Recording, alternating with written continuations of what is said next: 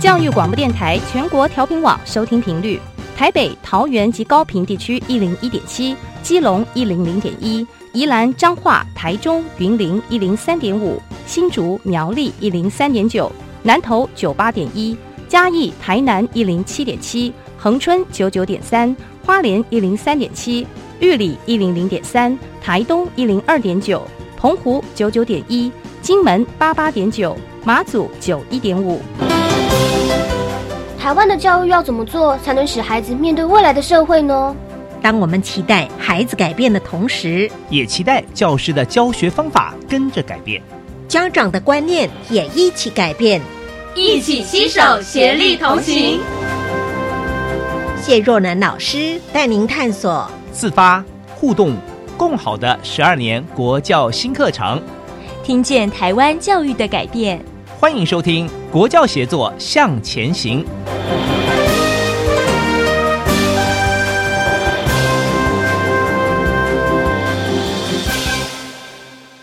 友，晚安，我是谢若楠，欢迎您在周三的晚上一起来收听《国教协作向前行》。今天呢，我们协作的列车开往。高雄，我们来到的是高雄市政府教育局特别专访专门委员陈佩儒专委，您好，你好。虽然呢，我们录音室是在台北的录音室，但是我们的心情已经来到了高雄啊。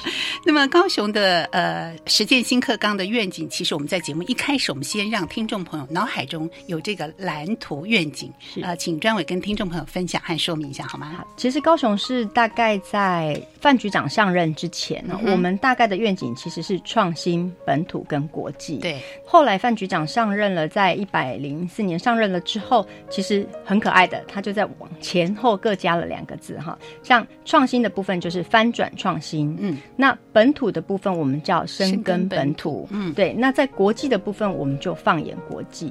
其实为什么会去谈这一块？其实应该是说我们期待就是与国际接轨，为未来准备人才。嗯，那既然是为未来准备人才，其实在这三大区块，我们对于学生是有一些期待的，那包括了像我们希望在翻转创新的部分能够培养自主学习、动手做，而且能够发展创意的人才；而在深耕本土的部分，我们就会希望他能够做在地关怀、社会参与以及了解文史的这样子的一个在地人才；而在放眼国际的部分，当然就是结合新兴科技跟国际移动力的这样的人才。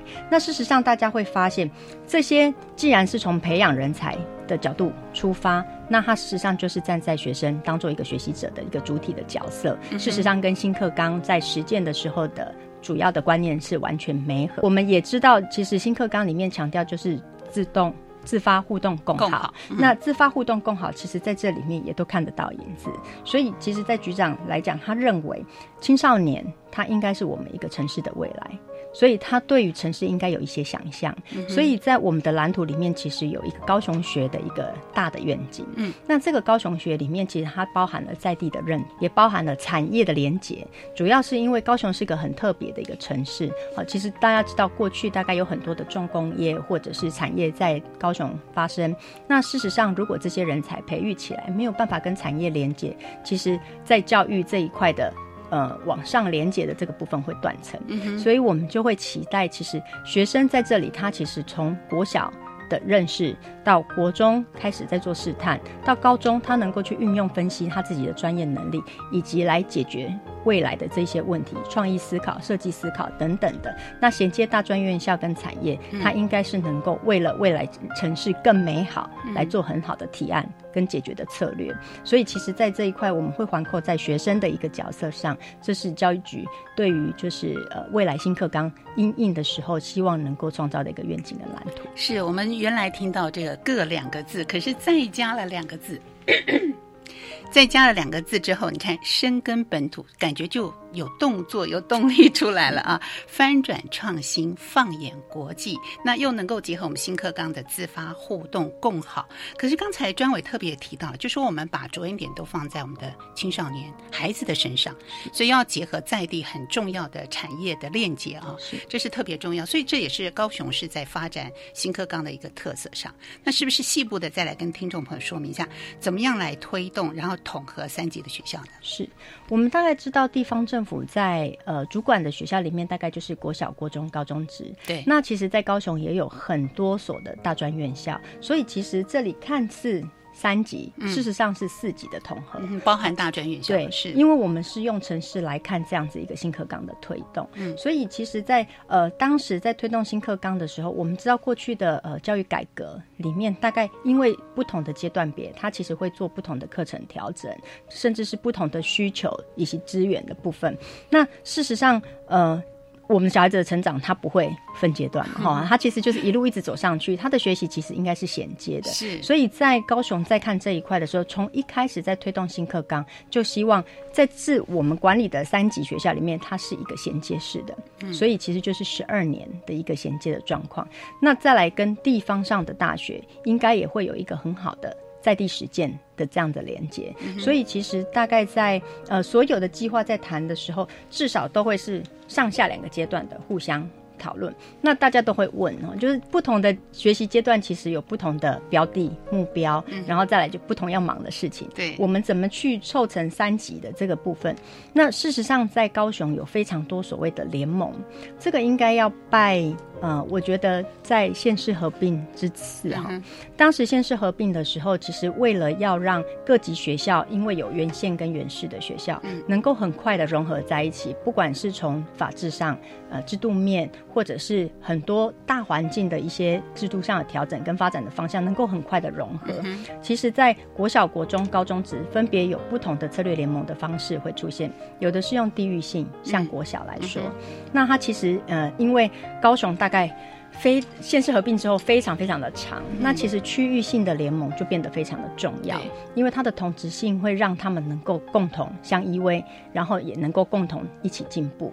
那再来像呃有一些是议题式的联盟，对，好像过去在还没有推动新课纲的时候，其实。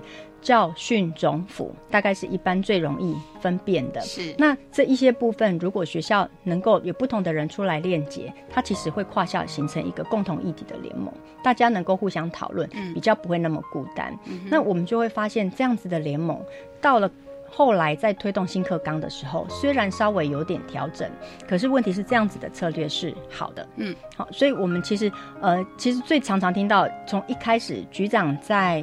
就任了之后，第一个面对到就是小校并班并校的这个议题的时候，其实第一个其实在爱河畔，好有一个光荣国小、盐城国小、中校国小，还有一个盐城国中。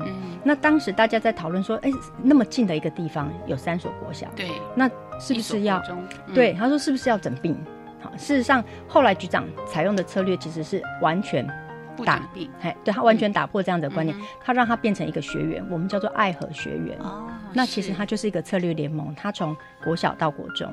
那这个策略联盟其实每一个学校把它的特色拿出来。嗯，那因为距离很近，对学生其实有一些课程他是做跨校的，跑校，跑我们现在叫跑班。哈，他当时这个小因为小校，所以他是跑校。嗯，因为距离很近，所以他们会特定的时间把课程特定的排。是那。再来就是在这个区域里面，不只是只有国小，它还有国中，所以它会有一些特定的议题能够向上。盐城区它是当时早期发展是布艺，嗯，做布的，对，所以学生在做创客，国小阶段的时候在做创客的时候，他其实会跟在地的产业连接，对。一样是创客，它可以做很多不同的变化嘛，哈。不，这个部分也可以做一些创意思考跟运用，让学生动手做。嗯，那甚至是创客的部分，有一些是科技的融合。嗯那到了国中，它刚好是一个行动学习的学校，所以它这一块的连接就会非常的顺。那事实上，这个是一点零的时候的事。到了隔年发展的叫做爱河学园二点零，嗯，它其实是顺着爱河往上，上游有另外河滨国小，有高雄女中，其实它让它串在一起了，就这个学员扩大了，扩大了，那它的主题也扩大了，嗯，雄女它其实有很多科学教育的部分，因为在高中的层次会稍微再高一些，对，那它可以把这些资源开始往下扎根，嗯嗯，好，国中的部分会跟着大姐姐啊，雄女都是雄都是 姐姐，跟着大姐姐他们来帮忙带营队、带课程的深化。他其实对于科学的部分会有更多的了解。高中职的这个部分，大哥大姐他们会设计跟中山大学合作，所以大学的部分会进来。是他跟中山大学的合作会把这些科学的资源再往下带。嗯，那往下带，其实国小的小孩子就会受益，所以我们就会发现，其实像这样的联盟，后来在执行新课纲的时候，我们就会开始往外推动。在林园区结合医疗体系，它有一个林园的健康学院。嗯，小港区它其实连接的是小港医院在地的，所以一样都是在那个区域的三级学校，一定都在这个议题里面。然后包括当时北高雄，就是靠近台南跟高雄边界，其实那里有一个科学园区，有三所大学。那还有二十五所国中小、高中职，它所以变成了一个北高雄的联盟。其实像这样子的联盟非常的多。那我们主要也是希望说，大家能够有共同的议题。针对这一些部分，可能是呃区域上的需要，甚至是跟课程的连接，它发展成学校的特色。那在新课纲里面，它自然就应该要跟它的弹性课程或是校定必修的课程去做一个很好的连接。嗯哼，是我们看到，不管是从地域上哦，地理环境上做一个学员的呃，或者是议题式的做一个连接，我们都看到了这份用心在其中，是不是？我们也借着刚才专委特别的这样解说，我们脑海中的地图呢，学习。地图也慢慢的形成，我们也更加的认识了解高雄地区的不同点。好，我们休息一会儿，音乐过后回到节目当中，我们再继续请专委带着听众朋友，我们一起来认识呃高雄市政府在推广呃新课纲的时候，怎么样培力协力，又把创造力极致的发挥出来呢？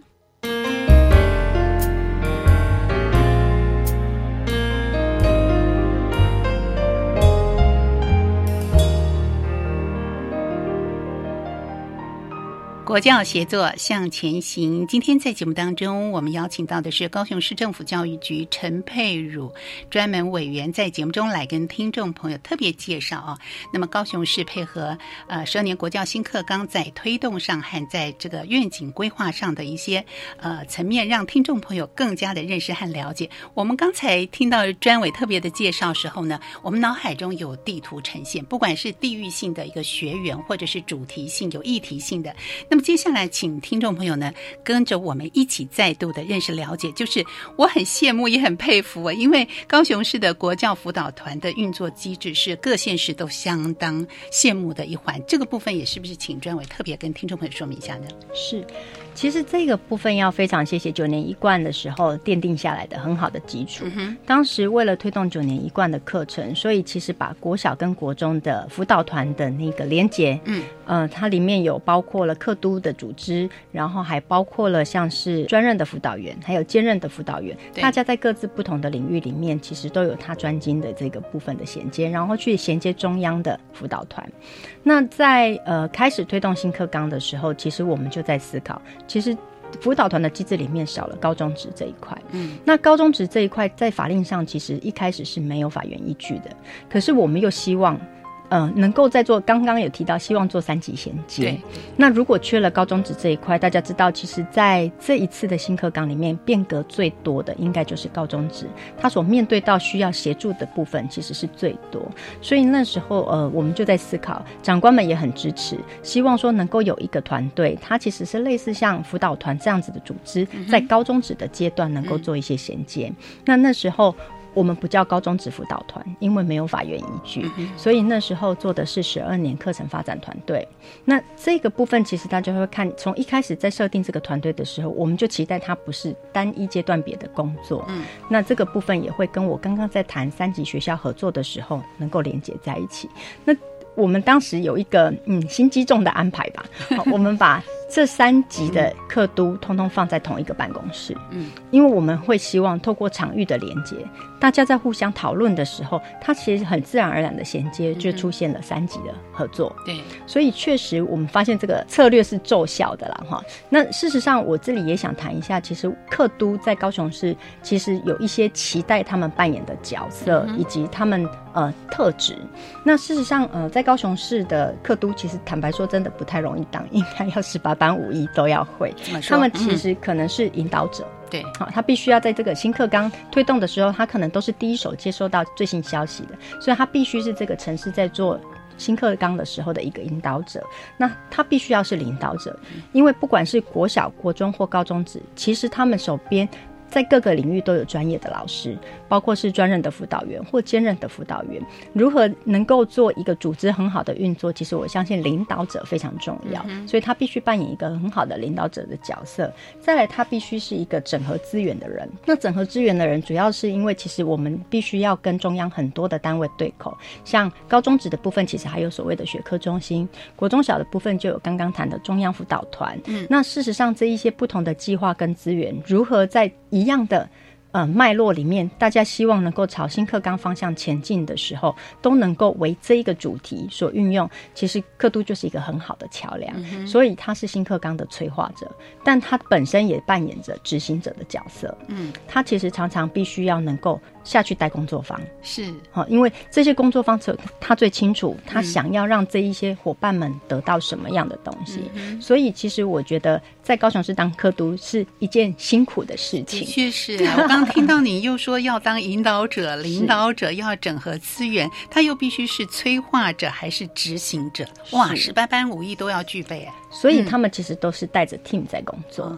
那当然，我们因为辅导团的这样子的一个连接，嗯，我们也延伸出来发现，老师的社群是这样子发生的。嗯啊，当他们对单一的议题有兴趣的时候，必须要有一个人帮他撒种子，让他们有一个凝聚的一个可能性。对对，那其实科都或许他不一定是这个科的专门，可是他却是能够。让他们凝聚在一起的一股力量，所以我们觉得我们自己的课都，其实我应该很自豪的说，呃，高雄市的课都这几年都找到非常棒的课程督学，那他们其实都具备有专业、有系统性的思考、有整合的能力，然后再来就是热情，以及他们大概都有专案执行的能力。嗯，我觉得这是高雄市非常令人令很多其他县市很羡慕啊，他们都觉得说，呃，为什么高雄市有办法找到这样子的？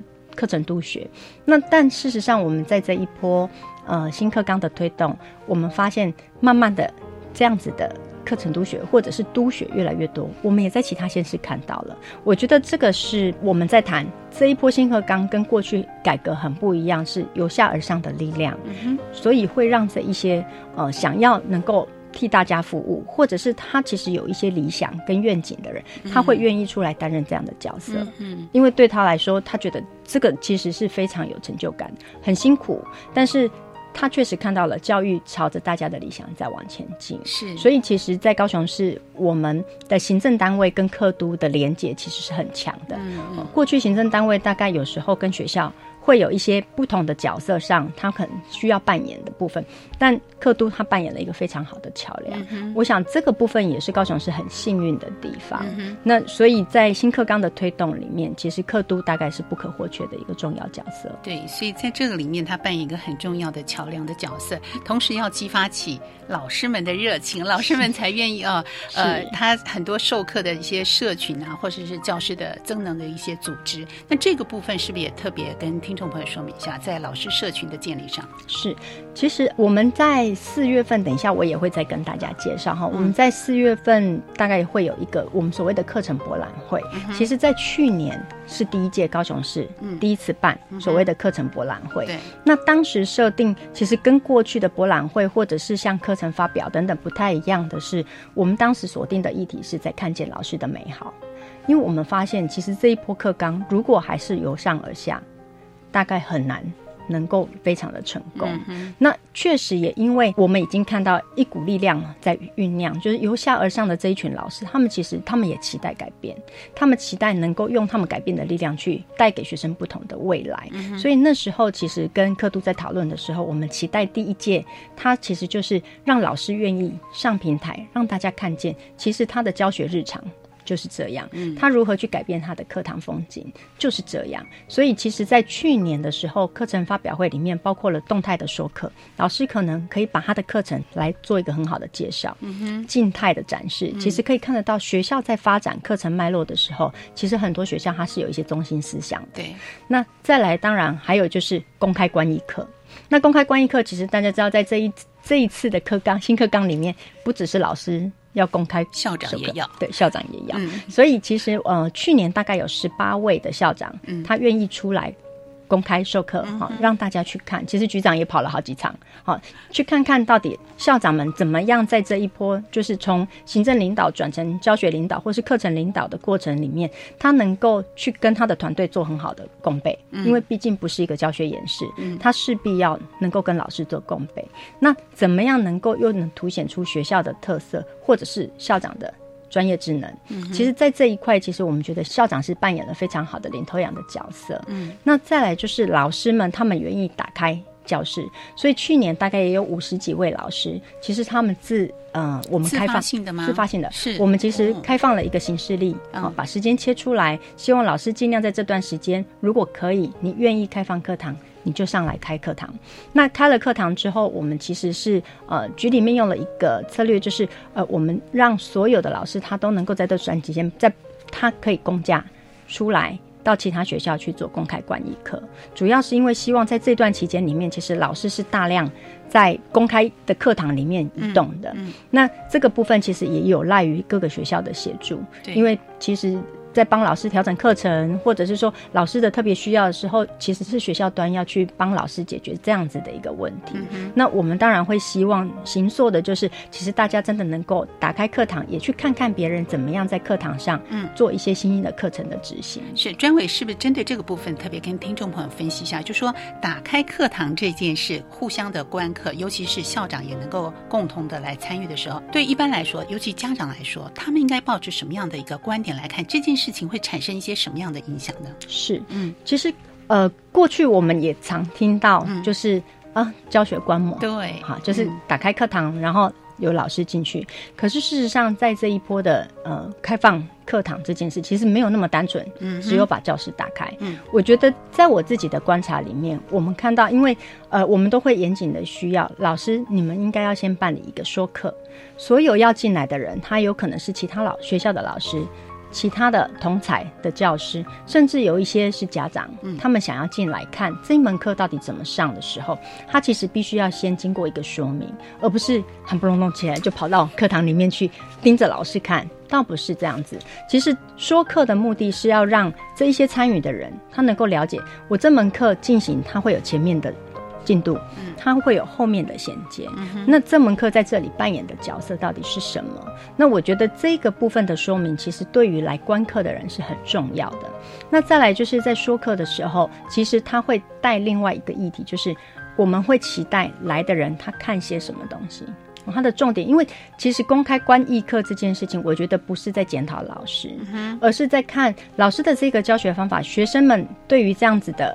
议题的互动是不是有需要做一些调整，或者是可以互相学习的地方？我觉得那个点看似动作都一样，但是其实观察的点应该是不同的。所以其实有很多，包括这些学生的状况，嗯，哦，有一些先辈知识，其实必须要让观一课的人知道，嗯，老师为什么这样子安排？对，可能是分组，或者是他可能会有一些不同的上课阶段的一些分布，他其实一定会有老师课程的脉络。嗯，那这一块的说课，其实我我觉得对于。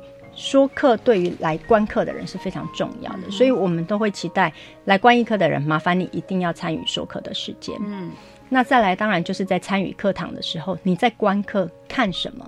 其实我们知道，其实，在这一波教育改革里面，其实包括了非常多不同的教学方法的进来，包括我们看王振中老师的 Max。好，我们也看到像张慧成张老师的学思达，好，甚至是佐藤学，好，共就是呃学习共同体啦，哦，大家合作学习啦等等的，我觉得非常非常多种，我觉得每一个都很有价值，因为他就像我们在教学生，我们觉得小孩子应该因应他适合的方式教学，其实老师也是一样。每一个人有教学的风格跟习惯，他可以去择定，或者是他自己也可以发展出他很好的一个教学模式。那接着当然再来就会有一个艺课的部分，艺课的部分其实是非常有价值的，是因为呃，不管是老师希望能够透过其他的眼睛帮他看到他在教学的时候，或许有一些部分值得。调整，嗯，或许有一些部分是值得加强。对，那这一块其实要透过议课的人，大家互相来共同讨论，那也能够把这样子的经验再带回到自己的课堂上去。我觉得这个是一个很好的呃公开观议课的一个一个重点。呃，今年度我们其实重新再设定了第二届的课程博览会。那这一次的课程博览会，其实我们设定在就是翻转高雄教育节。嗯，大家可以就看到，其实我们希望它能够有一些调整。嗯，其实，在这一块虽然一样有公开观议课的部分，但我们也把一些其他的议题放进来，然后让老师的。可以看的议题更增加，那这一块当然是会希望说，不只是只有这一群人觉得我们应该做这件事，而是它能够变成老师的日常。的确是。下段节目当中，我们再继续请专委来跟听众朋友介绍。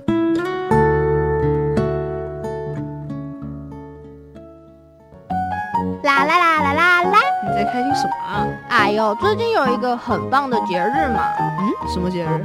就是那个可以放假的那个。哦，清明节。不是，是儿童节哦，有糖果的儿童节。对呀，而且很多地方小朋友入场都半价呢。可是你不是儿童啊。哎呦，不管啦，反正国立教育广播电台祝全国的小朋友们儿童节快乐。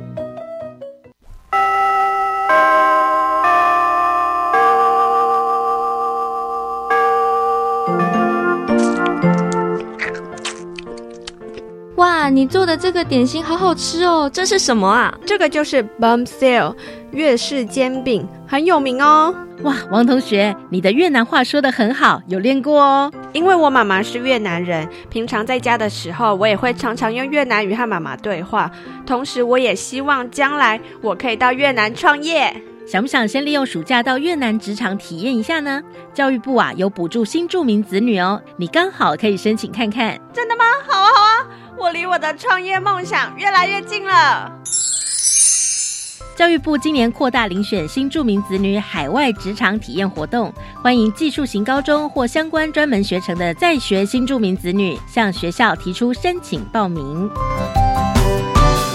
以上广告由教育部提供。大家好，我们是台湾学乐团，我们都在教育广播电台。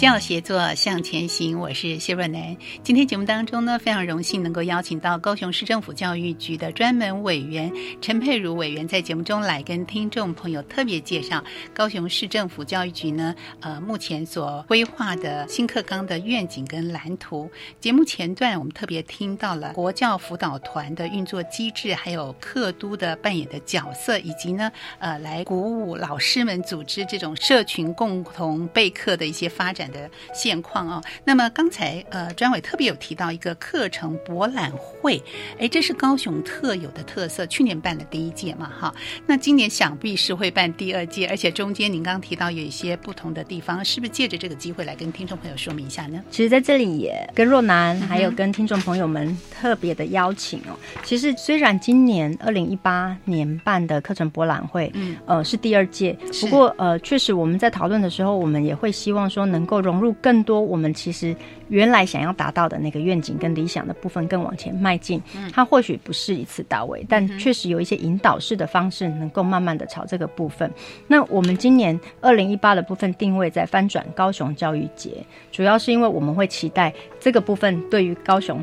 能够做一个很好的改变，真功夫哦，哦，这个部分是要看到老师的真功夫。我们第一届锁定的当然是看到老师的美好，可是事实上，老师的美好里面其实有蕴藏了非常非常多的专业在里面。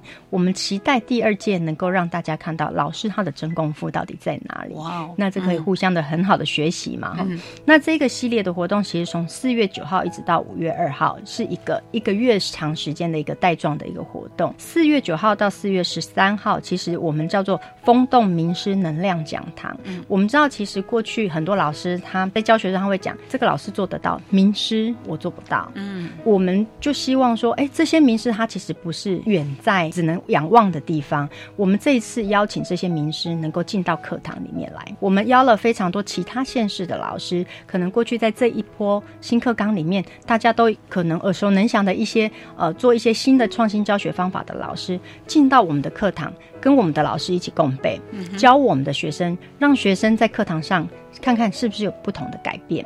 所以他是直直接进到课堂上去哦，嗯，哦。哦，这是真功夫。是，嗯。所以这个部分当然也考验着名师说，当他的教学的受众不同的时候，对，他如何在最快速的时间里面能够掌握这个教学的节奏，我们就发现在这里有一个共备非常好的价值。嗯哼，因为原来带这个班的课程的老师，他必须要在课堂上，嗯，那他也必须要花时间跟这些名师做一个很好的沟通，老师才能在很短的时间里面能够了解他课堂这些学生的状况，能够带给他们最好的一个教学品质。那我们也会希望这样子的方式是让大家看得到这些名师所谈的创新教学是可以用在每一个不同的班级里面的。嗯嗯。好，不是那这样开放的对象会不会受限？因为他是要进到课堂上来观摩。是，所以我们用的时间，它会配合的可能是教学领域的共同的时间，是合作的学校老师会把课堂的部分调到跟老师时间是一样，一样是从说课到观课到议课。哦我们当然都会设限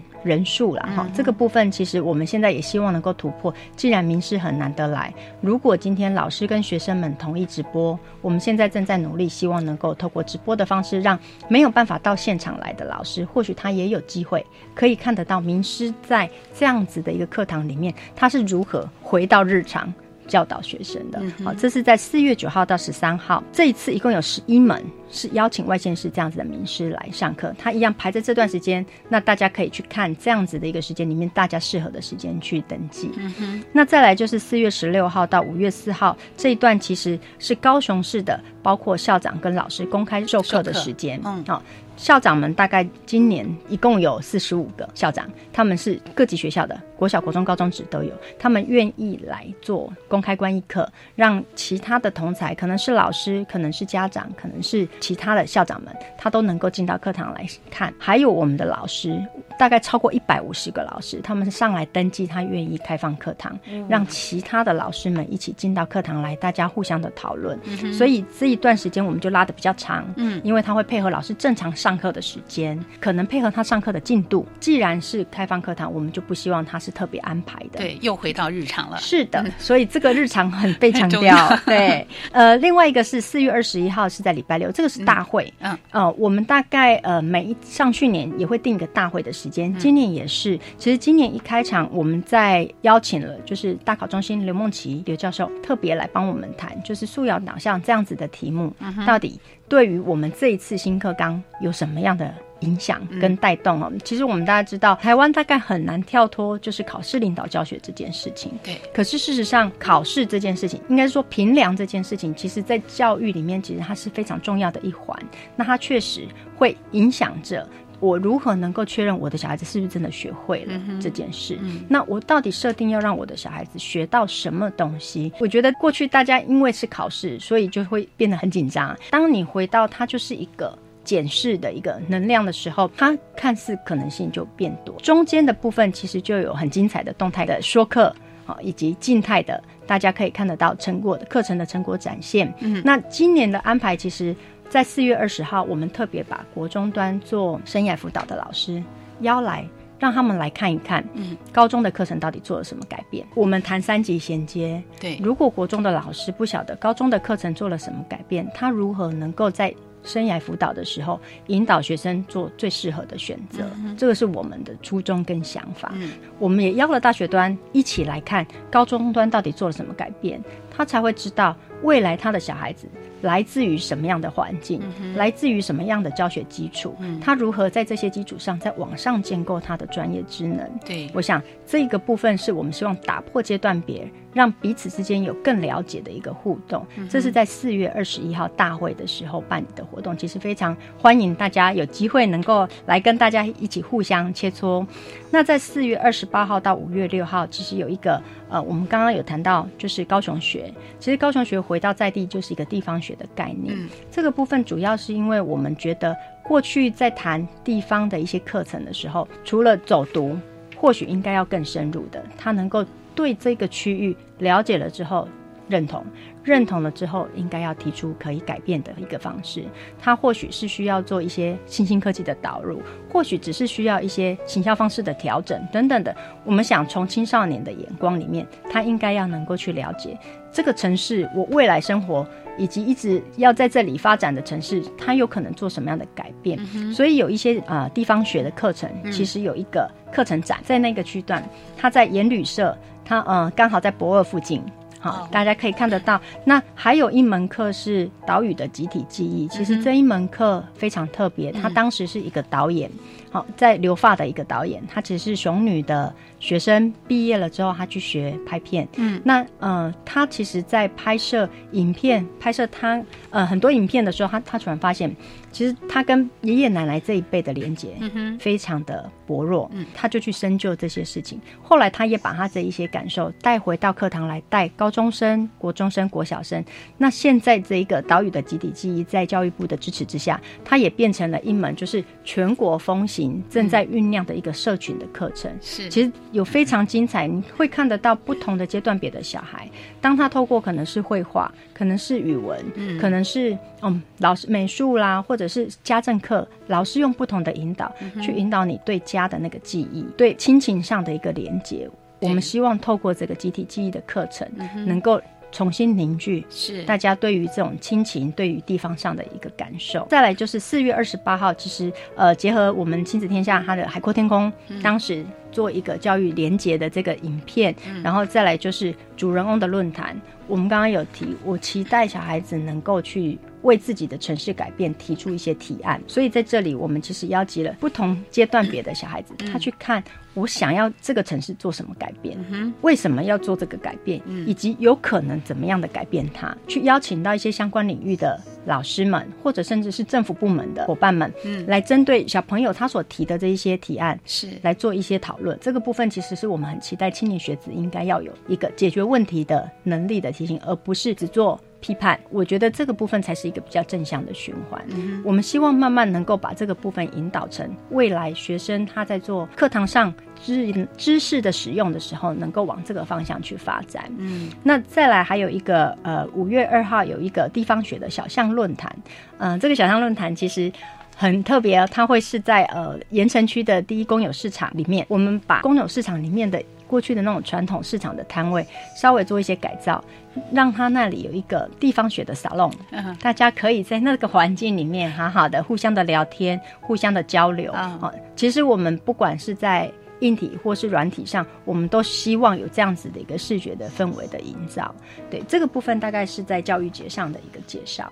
好，这真的是充满了亮点的高雄市政府教育局特别举办的课程博览。会，那除了这个呃翻转高雄教育节的博览会之外，还有一大亮点呢。我觉得也是可以让听众朋友更加认识了解的，就是特别安排设计了 e game 这样的一个平台，让同学们有很多的学习的机会。是不是也介绍一下这个部分呢？是，其实嗯，高雄发展了非常多教学的资源。嗯。一方面是希望给老师使用，嗯，但有也有设计专门给学生使用的哈。对，那呃，其实我们大概知道。目前碰到很大的状况，是因为学生的学习动机其实大家程度都不一样。嗯，进到课堂上，老师其实非常辛苦，因为大家的起点行为不同，老师可能要照顾到三四十个学生不同的状况。那后来我们其实 e game 这一块当时的发想是从游戏式学习开始思考的。当科技的进步，小孩子他开始跟我们这一群中生代的大人不一样，是他就是科技的原住民。他其实就是这些数位原住民，他对于这些数位的美彩的吸收的能力，可能远大于文字的阅读或者是老师的讲授。所以，我们那时候其实跟资讯的团队。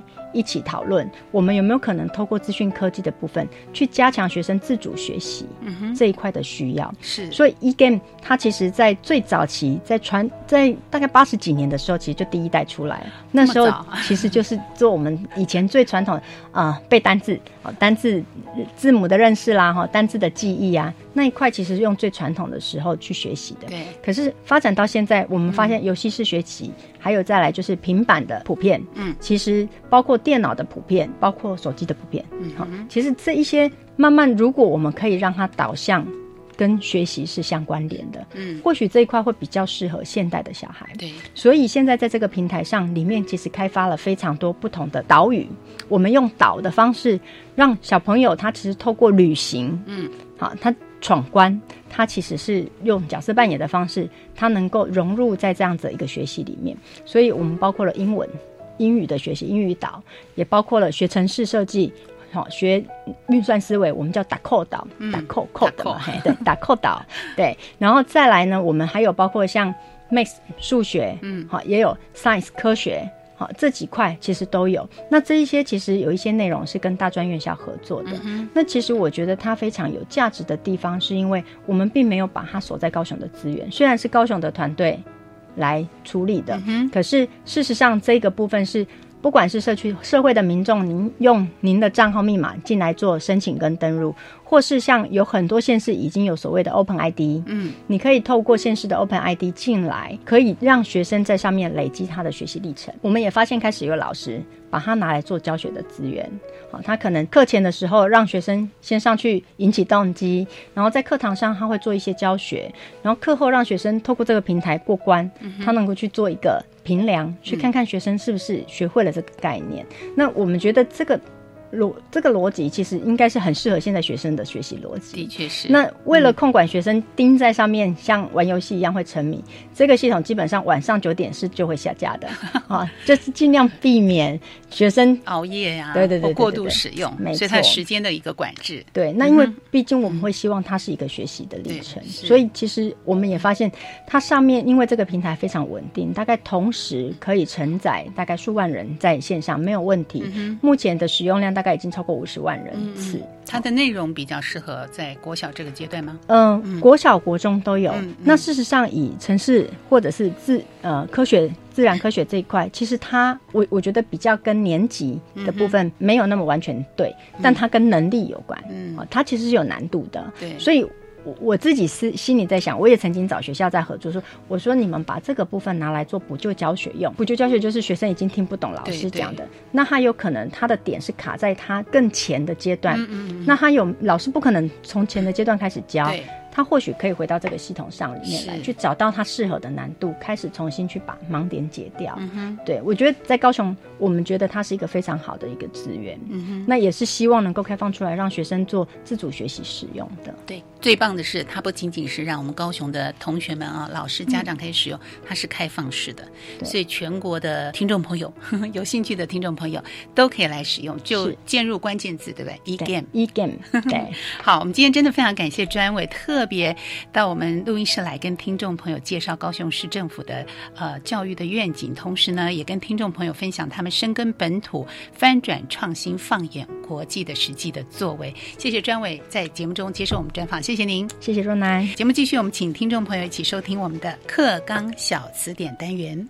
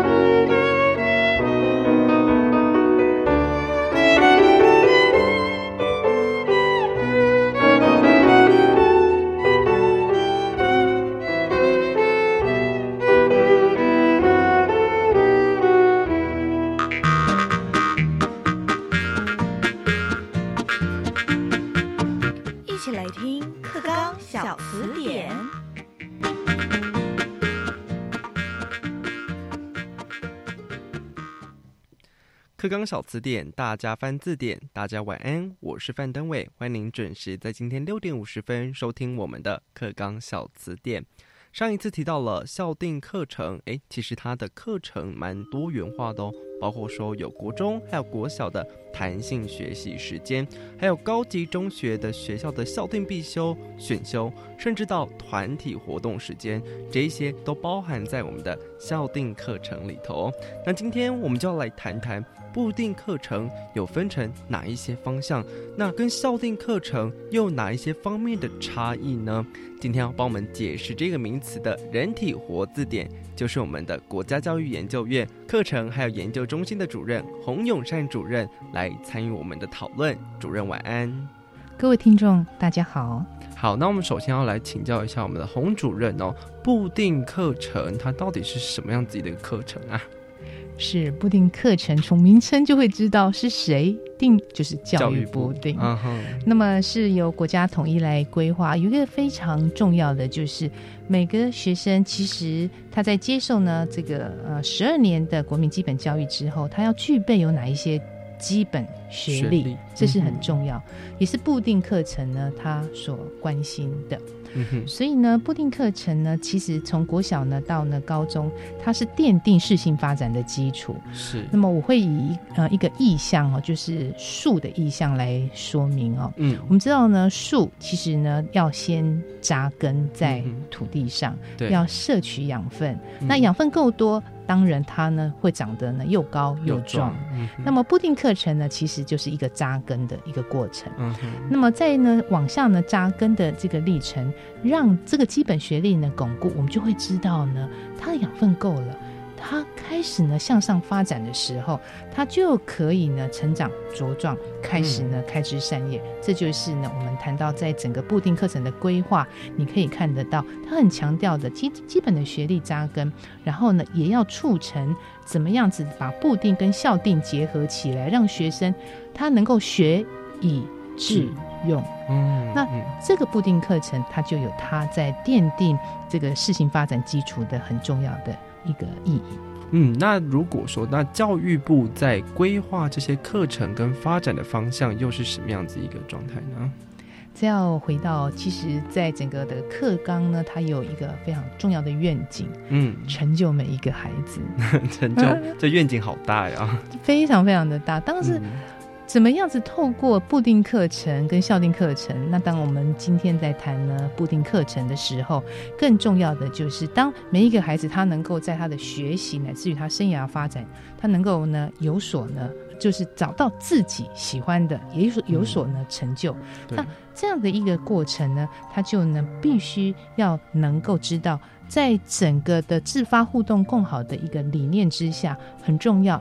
三面九项的核心素养是在固定课程规划很重要、连贯、同整的一个主轴。是，所以大家各国都在学数学，各国都在学这个呃自然科学、社会。对。可是这个台湾，我们在学这些固定课程的领域，我们有一个方向，那个方向就是我们希望培养一个终身学习者。那一个终身学习，它就是具备有三面九项的核心素养，对，达到一个自发的境界。到未来，不管你毕业之后，希望你还是可以持续保持学习的热忱，是吧？是。那请教主任，是我们的固定课程在国中小跟高级中学应该有一些不一样的发展方向吧？那可不可以请帮我们从国中小开始来谈起呢？嗯，在中小学呢，这次我们有主要八个领域哦，哪八个领域？分别是呢，语文、数学、社会、自然科学、艺术、综合活动、科技，还有健康与体育。那这是呢八个领域。那有两个课程，嗯。那分别是在国小一二年级是生活课程，生活课程是，还有在呢高中有全民国防，全民国防是，所以就是这两个课程只会在特定这两个期间才出现的。哦，八大领域，我以前好喜欢上生活课哦，生活课就是很简单的，但是老师会教你一些生活方面的概念，培养你生活上面的知识。那如果在高级中学的部分，它的固定课程又分成哪一些呢？是。那么，无论是在国小、国中，还是呢高中，在固定的一般领域，我们讲的是一般领域，因为技术型高中它的固定课程，它还有呢专业科目跟它的实习科目哦。嗯，是。但是在呢一般的呢领域这里呢，其实高中也是八个哦，也是也是八个领域，一模一样，所以是八个领域贯穿从呢国小到国小到高中。可是那语文方面是不是也有差别？因为之前看他那个语文方面的话，是在英文部分的话，国中小跟高中是不是也有不一样的发展方向呢？是这语文主要呢有分几个科目哈，分别有国语文，还有本土语文。那本土语文就有呃闽南语、客家语文，还有原住民族语文。对，那还有个新住民语文，还有呢英语文。那这些呢科目啊，当然呢啊，在高中还有一个加深加广的选修是第二外国语文哦。嗯，是。那这些呢都是属于呢语文领域。那么在呢国小的呢阶段，在一二年级呢，主要是在国语文跟本土语文，还有呢新著名语文。那他说，哎，这都要上吗？那事实上呢是呢在呢国语文呢是都要上，但是呢在本土语文、新著名语文，就是由学生呢任选呢一种语文，例如呃我是。是，我是客家人，那我就会选了客家语文来休息一周呢，有一节，那就是在这些语文当中，我选了一节呢来上哦。是。那么在呃英语文是从国小三年级开始开始学习。嗯哼。在这样的设计呢之下呢，从三年级开始学习，一直到呢国中，一直等到高中，那有机会在布定呢的加深加广选修当中呢，增加了第二外国语文。让学生来休息。OK，好，所以我记得我以前小学的时候就是修闽南语的。主任，你知道吗？小学的时候闽南人闽南语也要考试耶，老师还会教你，因为闽南语它是用那个罗马拼音，然后告诉你那个拼音怎么发。但是有时候课堂上讲的跟你实际应用上面来说，其实我觉得有一点点的落差啦，因为他教的是课文的部分，可是。呃，实际应用的话，可能还是要跟阿公阿妈老一辈的讲，才会比较练凳，才会比较好一点。这是金家，所以现在也在推那个沉浸式的语文学习，对沉浸式英语文，沉浸式的客家语或者闽南语，这个还还有原住民族语文，沉浸式是蛮重要，就是你刚才所说的。对，我觉得布丁课的样子学习方式，沉浸式的才会让孩子比较能够融会贯通一种语言。那刚刚还有讲到的一个就是技术型的高中。可不可以再帮我们细分讲一下它的固定课程是什么呢？啊，技术型高中的固定课程呢，有两个非常重要要回应技术型他所选的呢群科哦。嗯，那么分别有呢专业科目跟呢实习科目。那么呃，它的学分数呢有四十五到六十学分。对技术型高中来讲，当然呢专业科目呢它就是属于。科跟群，它的一个很重要的一个专业学习，嗯，因为我们知道务实致用呢是技术型高中一个很重要的教育目标哦。对。但是呢，这次非常特别呢，就是在固定课程当中的呢实习的科目，它提出了技能领域。那技能领域它是属于呢跨科，就是在群内，那么在呢跨科共同的这些技能，它把它呢形成一门。技能领域的课程，让呢，例如呃机械群，不管你是铸造科、机械科、模具科等等，你都可以共同呢来学习的这个技能领域的课程。是。那对于技术型高中来讲，固定课程除了一般科目呢之外，它还是得。要能够回应到我们具备的三面九项核心素养的这样子的通识，所以在一般的科目的学习还是呢要兼顾。那么除了一般科目呢，还有包含到就是刚刚我所说的专业科目跟实习科目。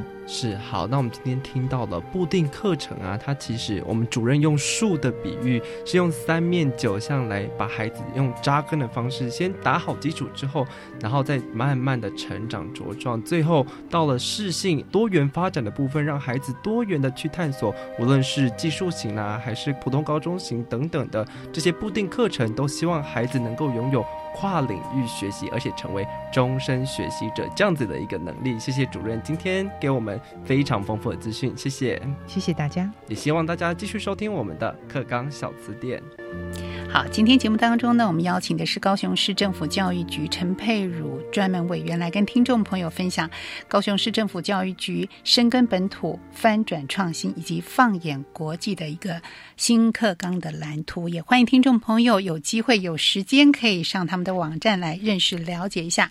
今天节目呢就进行到这，欢迎听众朋友在每个礼拜三的晚上六点零五分按时收听国教写作向前行。祝你晚安，拜拜。自发学习，师生互动。创造共好校园。